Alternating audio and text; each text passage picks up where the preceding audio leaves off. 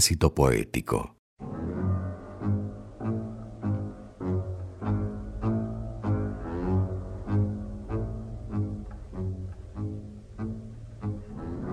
Fuimos para allá con Batato. Unos días después, él se moría. La encontramos en el Sorocabana, donde ella todas las tardes tomaba su café. Se lo servían, aunque nunca lo ordenaba. Tampoco la cuenta, no. Esto me lo contó con orgullo uno de los mozos años más tarde. Marosa no se detenía en cosas banales. Ni bien la vio, Batato se tiró al piso en su regazo, casito, indiferente. Sin mirarlo, ella lo apuntó parecían familia, eran iguales, el mismo maquillaje de fantasía, el mismo pelo, esa ternura implacable que les cruzaba la cara a los dos. Yo me acerqué como un perro con respeto, pleitesía, me arrastraba en bandeja, me servía. La recito en Buenos Aires, la adoro. La hija del diablo, mi novio de tulipán, vomitaba yo arrepintiéndome al instante me desvestía en, en alabanzas de todo tipo, en adjetivaciones de lo más idiotas, transpiraba. Ella volaba, quieta, pétrea, esfingia. Él casi se dormía. Tenía manos chiquitas y muy blancas, uñas azules, cuadraditas. Las está soñando él, pensé, porque eran perfectas todo era perfecto. Salvo yo, un moscón, un molesto insecto. Ella no me miraba, yo seguía. Las esdrújulas brotaban y como siempre ridículas, mucha saliva. A los dientes casi los escupía. Yo era un mono estúpido, sin darme cuenta, le hacía gestos procrases. Vistos de lejos, estoy segura, era, eran sexuales. Giro la cabeza con todo y ojos. Se produjo un silencio. Me miró por primera vez. Me miró un largo rato. Su cara de porcelana, los labios rojos y ese maquillaje fantástico que te remitía directamente al momento de haberlo realizado. Marosa, frente a un espejo pintándose la boca. ¡Qué belleza! En un momento percibí que se sentía descubierta. Yo también me miraba viéndola. Con voz de muñeca exclamó, nombre, risotada, gritos, zapateos, aullidos guturales a cielo, infierno, otro trago de whisky, urdapilleta, le dije. Lo dije al pasar, toma un trago más y sus ojos, compartiendo una travesura, me miran atrás del vaso de vidrio. ¿Me querés? Te adoro. Alejandro Rupilleta.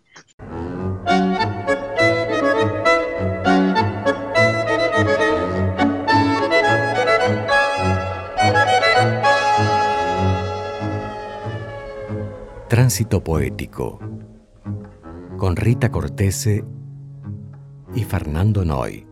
Cuando estuvieron con Batato eh, en el último viaje de Batato, que primero ella fue a verlos al teatro y después los citó en el Sorocabana, claro que sí.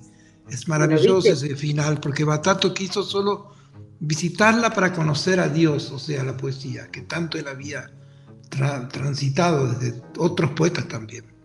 Y ahí Marosa di Giorgio también es otro barrilete y Batato hace mil años que sigue vivo. No se puede decir que ellos murieron, ellos mataron la muerte. Palabras y silencios. Yo creo que la poesía es algo de eso, ¿no? La poesía es la no muerte. Bueno, Amelia Biagioni decía que la poesía es pura salvación, pero como ella, entre un libro y otro que editaba el mismo título, corregía, y corregía tanto que yo la llamaba y le decía, Amelia, ¿cómo es posible que haya tanto cambio entre el humo y esto? Y ella me decía, es una manera de corregir el mundo cuando corrijo un poema, porque va a quedar para siempre. Samuel Bozzini. Acá está. Sí, Gonzalo escribía así también Rojas. Está correcto. Escribía siempre el mismo poema. Entonces me agarraba, porque al último le, le, editamos un libro, y que es Contra la muerte. Sí, claro. Y él, que ya tenía como cinco o seis reediciones, corrigió los poemas, pero eran los mismos títulos y él iba cambiando los poemas y el orden de los poemas en el libro. Y, este, y charlábamos por teléfono ahora con ese tema y yo viajaba a Chillán y decía, pero Gonzalo, este poema, eh, no, bueno, vamos a sacar este y vamos a poner el otro, vamos a esto, vamos a Y, este, y es una manera de trabajar en poesía. ¿A vos te pasa lo mismo? catalán que se llamaba Juan Eduardo Cirdo decía que la poesía sustituía en él lo que la vida no es y no le daba. Perfecto. Entonces, yo creo que es lo más perfecto que he encontrado hasta el momento sobre poesía. También Sim Heine, el poeta eh, norteamericano que tanto amaba a Olguita, decía que la poesía era un modo de inquirir a Dios para que respondiera alguna vez. Se puede tomar la intensidad de la luz con dos dedos y guardarlos en un tarro hasta que se pudre. O recostarla sobre pasto húmedo y hacerla girar hasta desgastarla. Abrir un fruto y que el jugo bañe la cara de la piedra y que poco a poco los colores vayan engordando, como se inflama el aire tras los árboles, y no murmurar nada. Tan serenos y seguros sentarnos junto al árbol caído, ver la luz, maldecir lo que toca. Hablo de contemplar cómo la maldición se abre por debajo de la tierra semejante a la venganza o la envidia.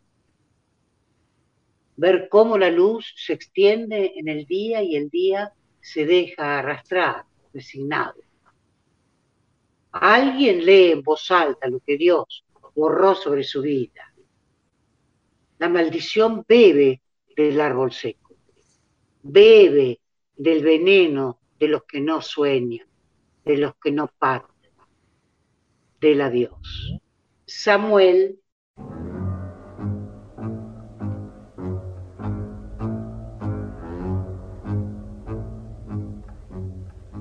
Cascos de caballos, de eso se acuerda, de esos cascos, cuando no se escucha otra cosa. Ese era el sonido, la tranquilidad, algo antiguo. A nadie ofusca, simples, el excremento sobre el asfalto para decir, aquí pasamos, escuchen, míseros caballos que todavía rasgan el día. Esto era la calle entonces, ni siquiera polvareda. Hemos dejado apenas excremento vivo y todavía tibio, ninguna batalla, ningún estertor. Pasaron cascos de caballos. Irene Cruz.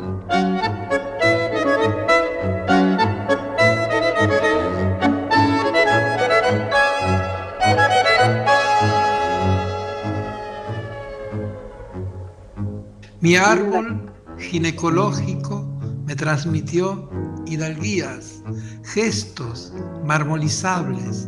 Mi madre, en el día de su propia boda, dejó solo a mi padre y se fue a otro baile.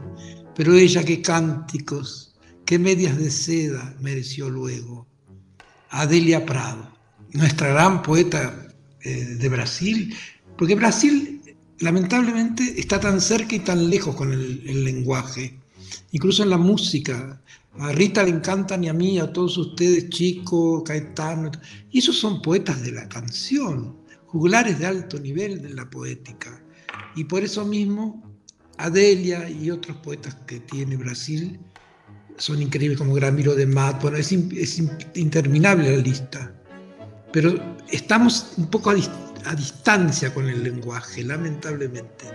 Yo pude traducir a Delia Prado y estoy feliz por haber entregado a ella a que Batat y Pilleta y todos los 20 años que pasaron la, hayan tenido como referencia, porque ella despierta la pureza de la pasión, del deseo. Ella, sobre todo, eh, santifica el erotismo salvaje. Y eso es muy importante, me parece. Es fundamental, es fundamental. Y eso que va contra todo, ¿no? Eh, eh, eso, es lo que, eso es lo que está matando esta enfermedad de los tiempos del mundo. de los pueblos del mundo, esto, el, erotismo, ¿no? Está, está desapareciendo el erotismo, porque el miedo no, tiene que ver ni con el hedonismo ni con el erotismo, mata el deseo, por lo tanto se mata un poco la acción. Claro, y, a, y, a Adelia le decían la santa profana, porque ella, claro, oh, por tan poco incendiábasme. Y con eso ya está todo dicho, es un haiku. Ella dice, oh, por tan poco, que sería la sexualidad, eh, incendiábame. Y también con Samuel hemos leído a Prado juntos boliches por la noche. Hay un poema muy increíble cuando ella configura, ese poema era un hit en la voz de Batato Barea. Y decía, el muchacho acabó de almorzar y se escarba los dientes con un palito de escoba. No encuentro grato escarbarse los dientes, pero tiene una espalda de hombre tan seductor que me pierdo y lo amo. Él escarba los dientes con un palito de escoba. En realidad escarba mi corazón de perra. Y eso fue terrible. Nadie lo dijo antes con esos ojos tan llenos de luz, una poeta. Lo primero de Adelia que me conmovió fue su mirada, en una foto, eh, ojo.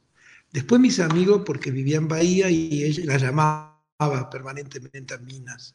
Hoy ya tiene su décimo libro, ya, ya es nuestra, de todos. Pero recién publicaba el tercero, cuando conocí a la Prado. Tal vez, eh, tal vez un poco de Hernán Oliva, ¿no? ¡Ah! ¡Qué maravilla Hernán Oliva!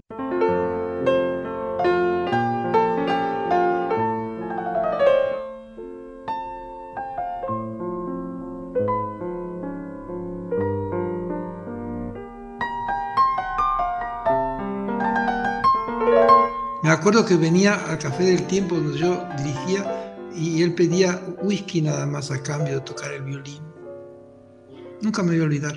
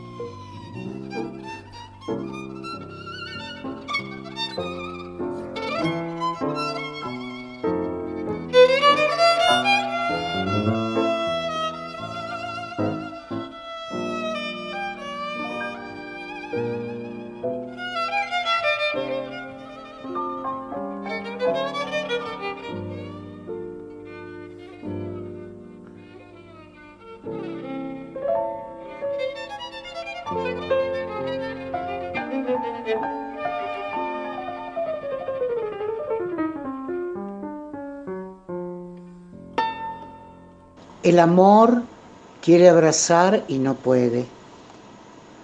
La multitud alrededor con sus ojos que espían pone trozos de vidrio en el muro para que el amor desista. El amor usa el correo, el correo bromea, la carta no llega. El amor termina sin saber si es o no es. El amor sube a caballo, desembarca del tren, llega a la puerta cansado de tanto, tanto caminar a pie. Dice la palabra Azucena, pide agua, bebe café, duerme en su presencia, chupa caramelo de menta, todo maña, truco, ingenio. Si te descuidas, el amor te toma, te come, te moja todo, pero agua el amor no es. Adelia Prado.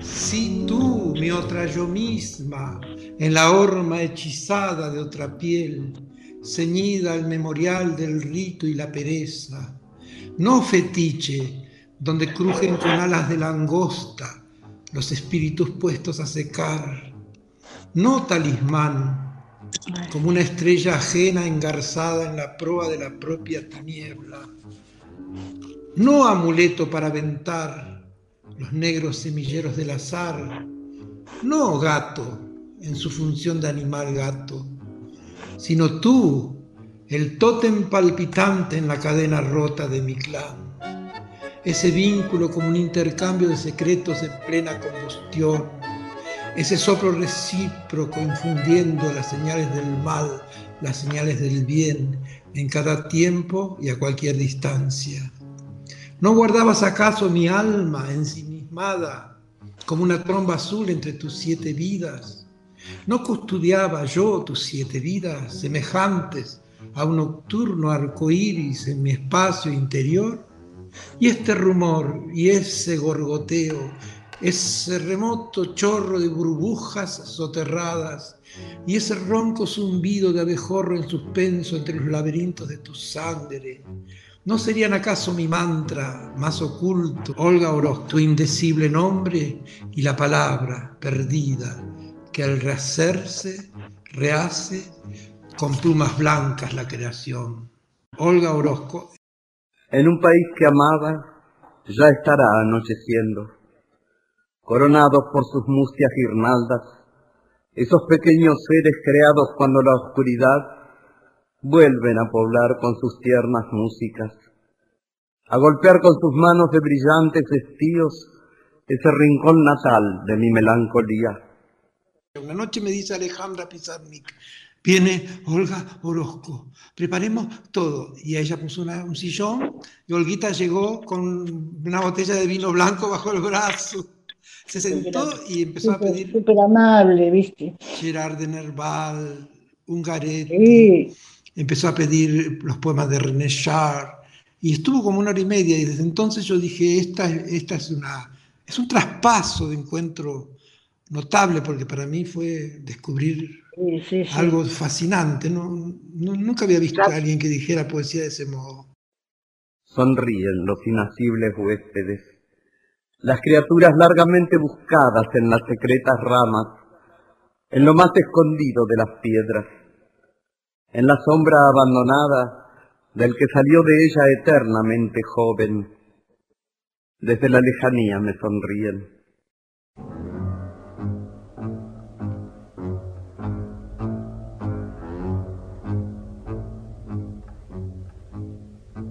Ustedes vivieron, ¿no, Samuel y María del Carmen? Vivieron con ella, convivieron, digamos. Sí, eso sí. Yo era vecino, muy vecino, vivía muy cerca de la casa de ella.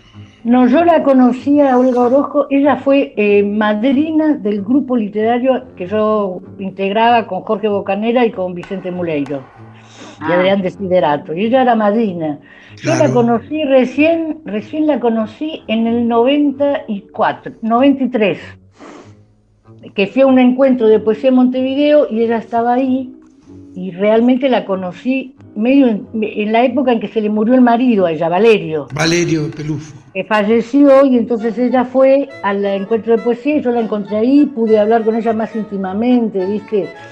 Era una persona extraordinaria, sumamente humilde y, tímida y qué sé yo, no sé, mira, la verdad que y me, compañera, amiga, amiga, vos notabas que era una, cumpa. Ella te esperaba en una esquina 20 La verdad que sí, sí, una, persona realmente que no tenía ego, ¿viste? Viste que cuando vos la lees parece una cosa. Claro, claro, exactamente. Una persona eh, afirmada, ese yo, fuerte. Un chamán. Pero en, en lo personal no era así ella. Y aparte, eh, con un humor extraordinario, ¿eh? Bueno, el humor es lo humor a toda prueba. O sea que a mí me, impresionó con tratarla, porque yo tenía la visión de ese yo, viste que te confundís entre el autor y, el yo poético. Y tenía una visión así de, de, un monumento, una montaña de mujer, y no nada que ver en lo personal. Una persona sumamente humilde, este, así con un gran, eh, una gran capacidad de escuchar, escucharte. Eh, bueno, es la verdad que... una gran anfitriona, ¿te acordás? Totalmente, totalmente. Ella cocinaba riquísimas cosas, espárragos al horno con delicias en su casa primera, y de pronto te decía, la semana que viene va a estar Julio Cortázar aquí, y yo iba con Alejandra, claro, a visitarla. Pero ella, como dice María del Carmen, era como el árbol y la sombra del árbol. Y ella parecía el, majestuoso, increíble pino gigante, pero en realidad era su sombra, compañera y amiga. Yo la, la encontré en tantas esquinas esperándome.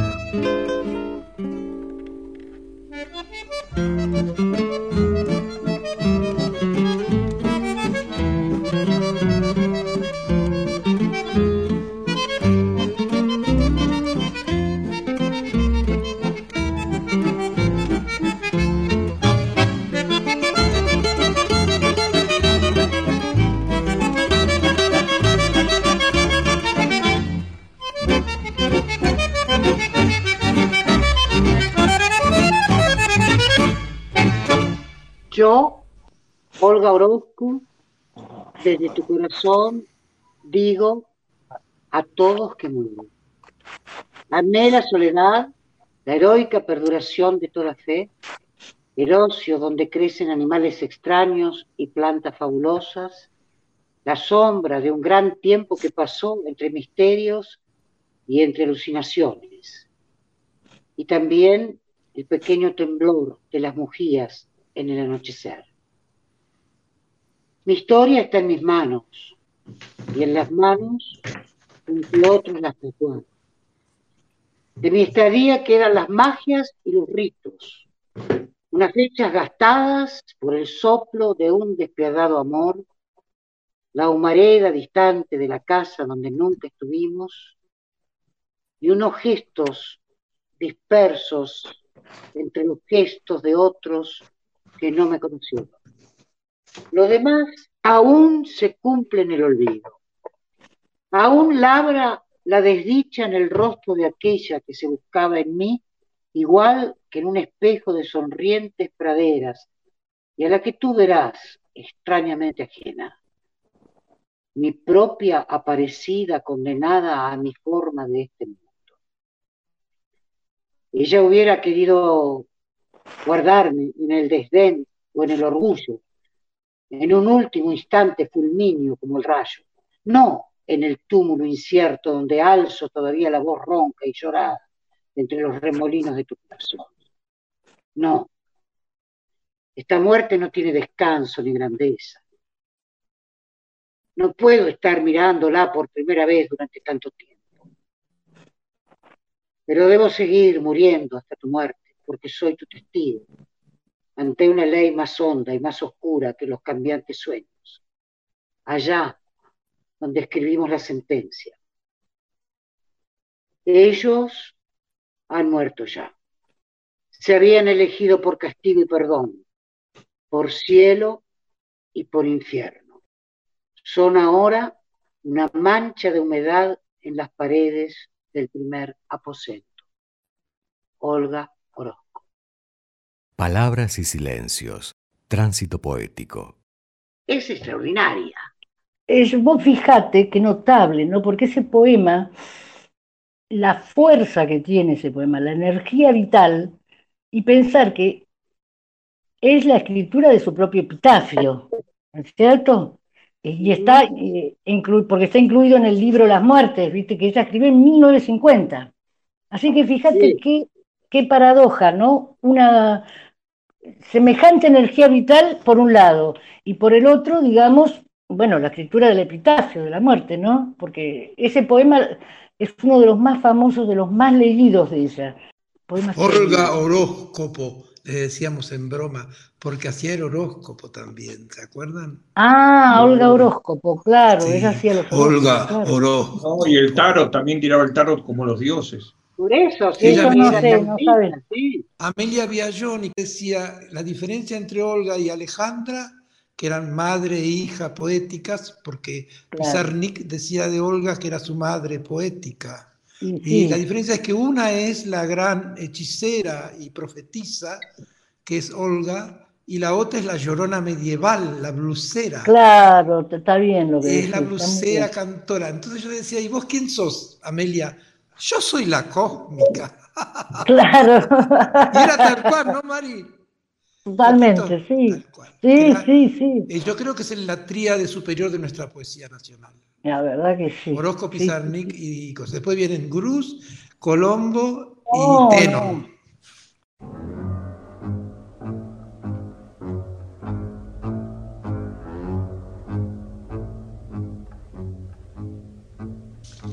Vete, día maldito. Guarda bajo tus párpados de yeso la mirada de lobo que me olvida mejor. Camina sobre mí con tu paso salvaje, simulando un desierto entre el hambre y la sed para que todos crean que no estoy, que soy una señal de adiós sobre las piedras. Cierra de par en par, lejos de mí, tu fauce, sin crueldad y sin misericordia, como si fuera yo la invulnerable, aquella que sin pena puede probarse ya los gestos de los otros. Y tiéndete a dormir bajo la ciega lona de los siglos, el sueño en que me arrojas desde ayer a mañana, esta escarcha que corre por mi cara.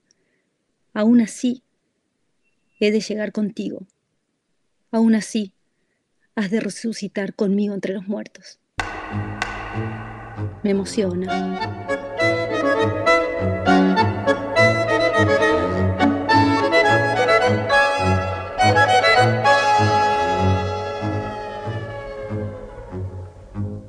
María del Carmen, ¿nos vas a leer algo de Orozco? Sí, sí, voy a leer un poema que es junto con el que leyeron antes, es muy famoso y muy, muy este, querido, ¿no?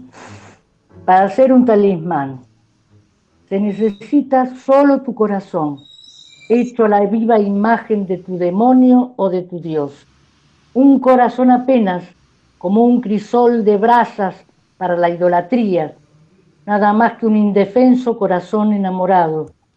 Déjalo a la intemperie, donde la hierba aúlle sus endechas de madrina loca y, y no pueda dormir, donde el viento y la lluvia dejen caer su látigo en un golpe de azul escalofrío, sin convertirlo en mármol y sin partirlo en dos, donde la oscuridad abra esta madriguera a todas las jaurías no logre olvidar.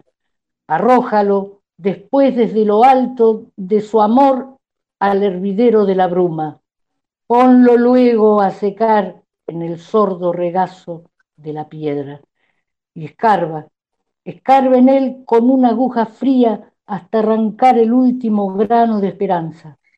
Deja que lo sofoquen las fiebres y la ortiga, que lo sacuda el trote ritual de la limaña, que lo envuelva la injuria hecha con los jirones de sus antiguas glorias, y cuando un día, un año, lo aprisione con la garra de un siglo, antes que sea tarde, antes que se convierta en momia deslumbrante, abre de par en par y una por una todas sus heridas, que la exhiba el sol de la piedad, lo mismo que el mendigo, que plaña su delirio en el desierto, hasta que solo el eco de su nombre crezca en él con la furia del hambre, un incesante golpe de cuchara contra el plato vacío. Si sobre ahí vive aún, si ha llegado hasta aquí hecho la viva imagen de tu demonio o de tu Dios, he aquí un talismán más inflexible que la ley, más fuerte que las armas y el mal del enemigo. Guárdalo en la vigilia de tu pecho igual que a un centinela, pero vela con él. Puede crecer en ti como la mordedura de la lepra. Puede ser tu verdugo, el inocente monstruo el insaciable comensal de tu muerte. Tránsito poético.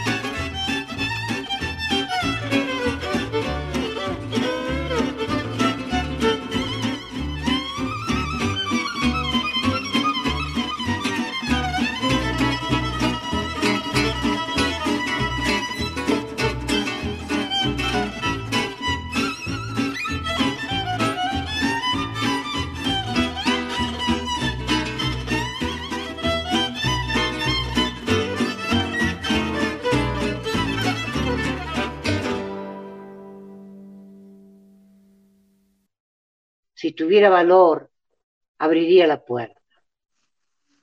Algo acecha del otro lado. Escucho un latir contra las hojas y tanteo mi corazón.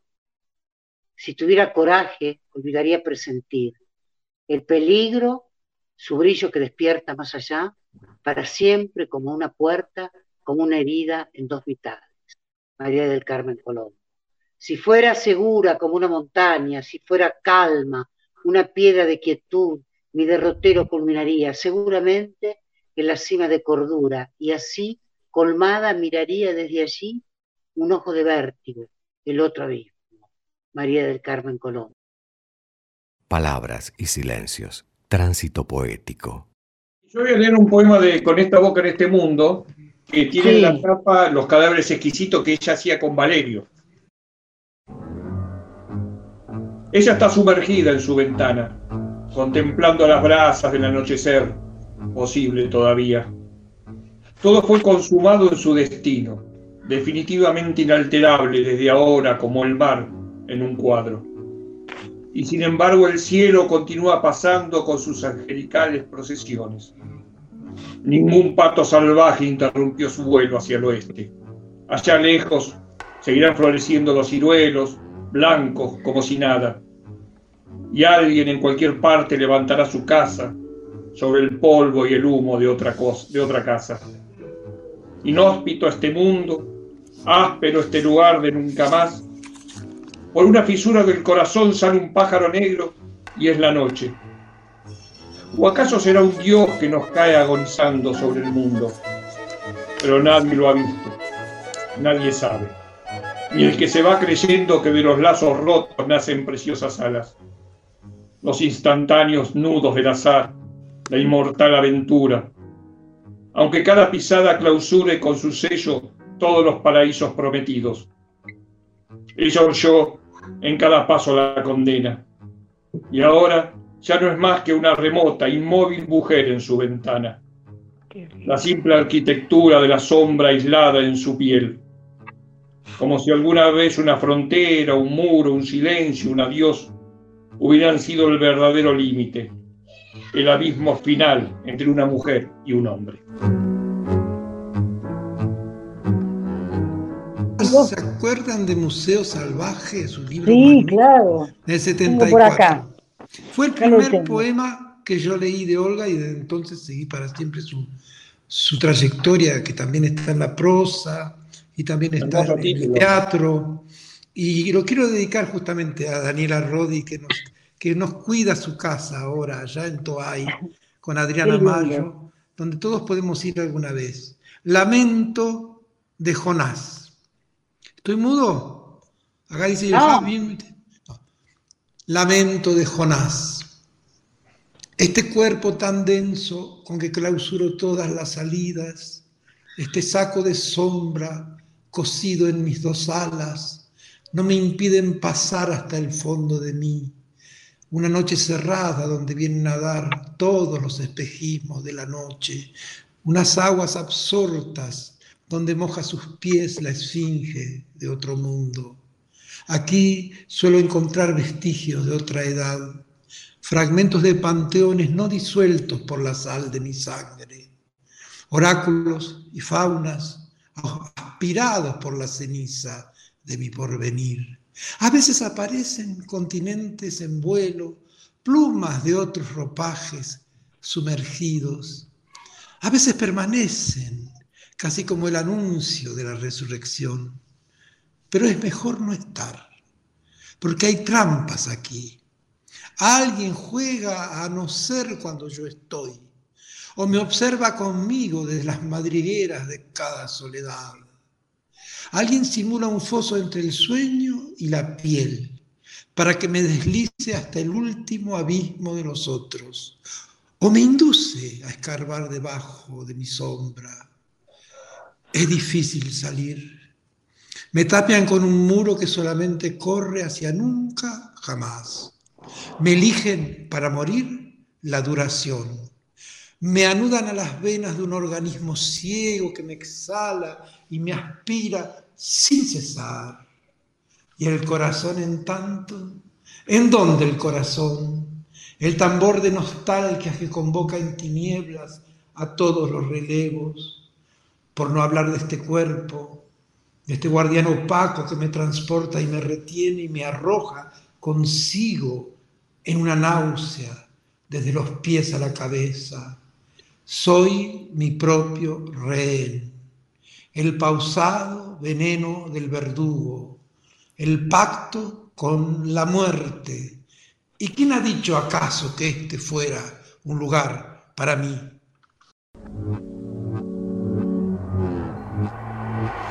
Son apenas dos piedras, nada más que dos piedras sin inscripción alguna, recogidas un día para ser solo piedras en el altar de la memoria. Aún menos que reliquias, que testigos inermes hasta el juicio final. Rodaron hasta mí desde las dos vertientes de mi genealogía, más remotas que lapas adheridas a ciegas a la presidencia y al sopor. Y de repente, cierto matiz intencionado, cierto recogimiento sospechoso entre los tensos bordes a punto de estallar, el suspenso que vibra en una estría demasiado insidiosa, demasiado evidente, me anuncian que comienzan a oficiar desde los anfiteatros de los muertos. Esa cadencia tan reconocible de ella, ¿no? Exacto, Viste que hay una rítmica que tiene ella con el verso, con los endecasílabos, o no. Todos los poetas, María querida, tienen un tono propio, ¿no? Totalmente. Sí, totalmente. porque como yo he leído otros y siempre veo que tienen un tono en común, como la, endechadora de Alejandra y, la, la humorada oscura de Alejandra con su muerte. Yo me imagino su mirada. Yo creo que la mirada de esta estirpe de poetas están y no están. Tal cual. Están presentes y no están. La realidad, sí, la realidad, ese relámpago de lo invisible que revela en nosotros la soledad de Dios, en este cielo que huye. Es este territorio engalanado por las burbujas de la muerte. Es esta larga mesa a la deriva, donde los comensales persisten ataviados por el prestigio de no estar. A cada cual su copa, para medir el vino que se acaba donde empieza la sed a cada cual su plato, para encerrar el hambre que se extingue sin saciarse jamás. Y cada dos la división del pan. El milagro al revés, la comunión tan solo imposible. Y en medio del amor, entre uno y otro cuerpo, la caída. Algo que se asemeja al latido sombrío de unas alas que vuelven desde la eternidad, al pulso del adiós debajo de la tierra. La realidad, sí, la realidad. Un sello de clausura sobre todas las puertas del deseo.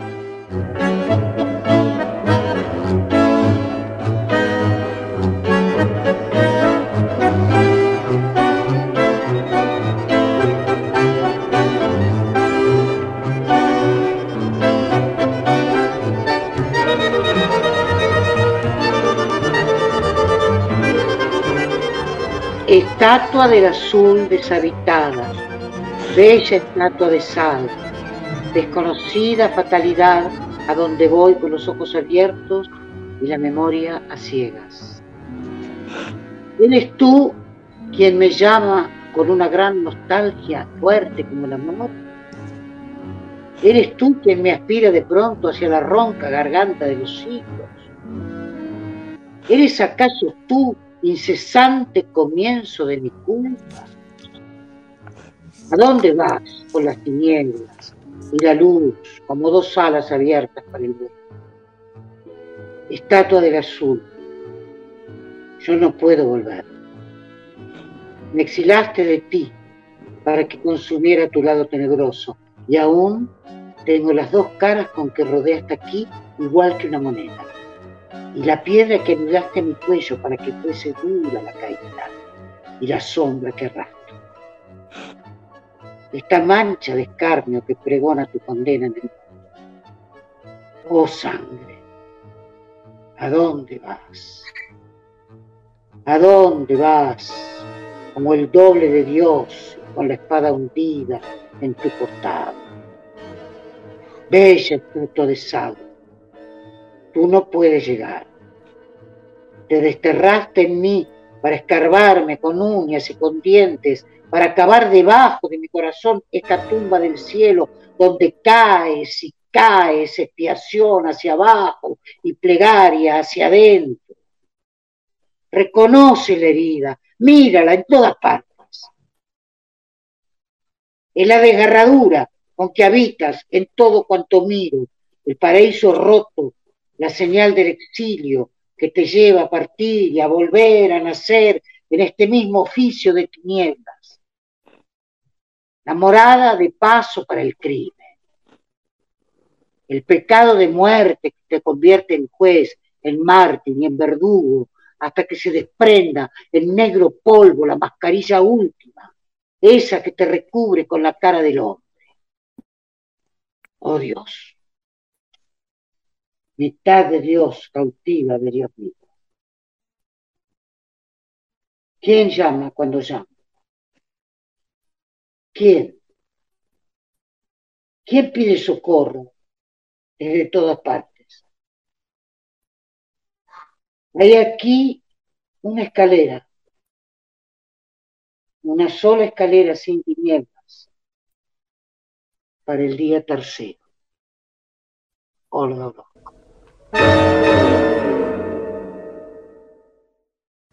Parece escrito para los tiempos de hoy. sí, Hay claro. presagio. Son, los, poetas son premonitores. Totalmente. exactamente. En el discurso que ella escribe para cuando recibe el Gran Premio Nacional de Poesía, en una parte dice, ¿y para qué? ¿Para qué sirve este oráculo ciego?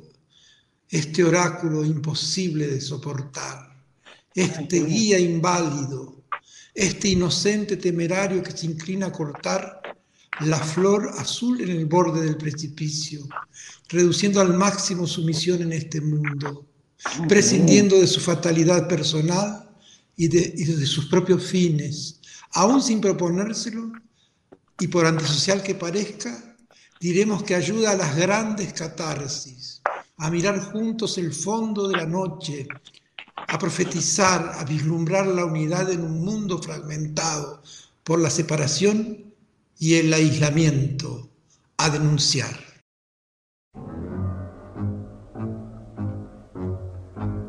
Tránsito Poético con Rita Cortese y Fernando Noy.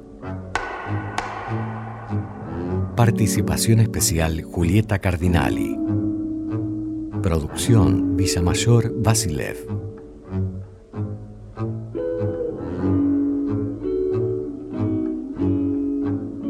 Palabras y silencios. Tránsito poético.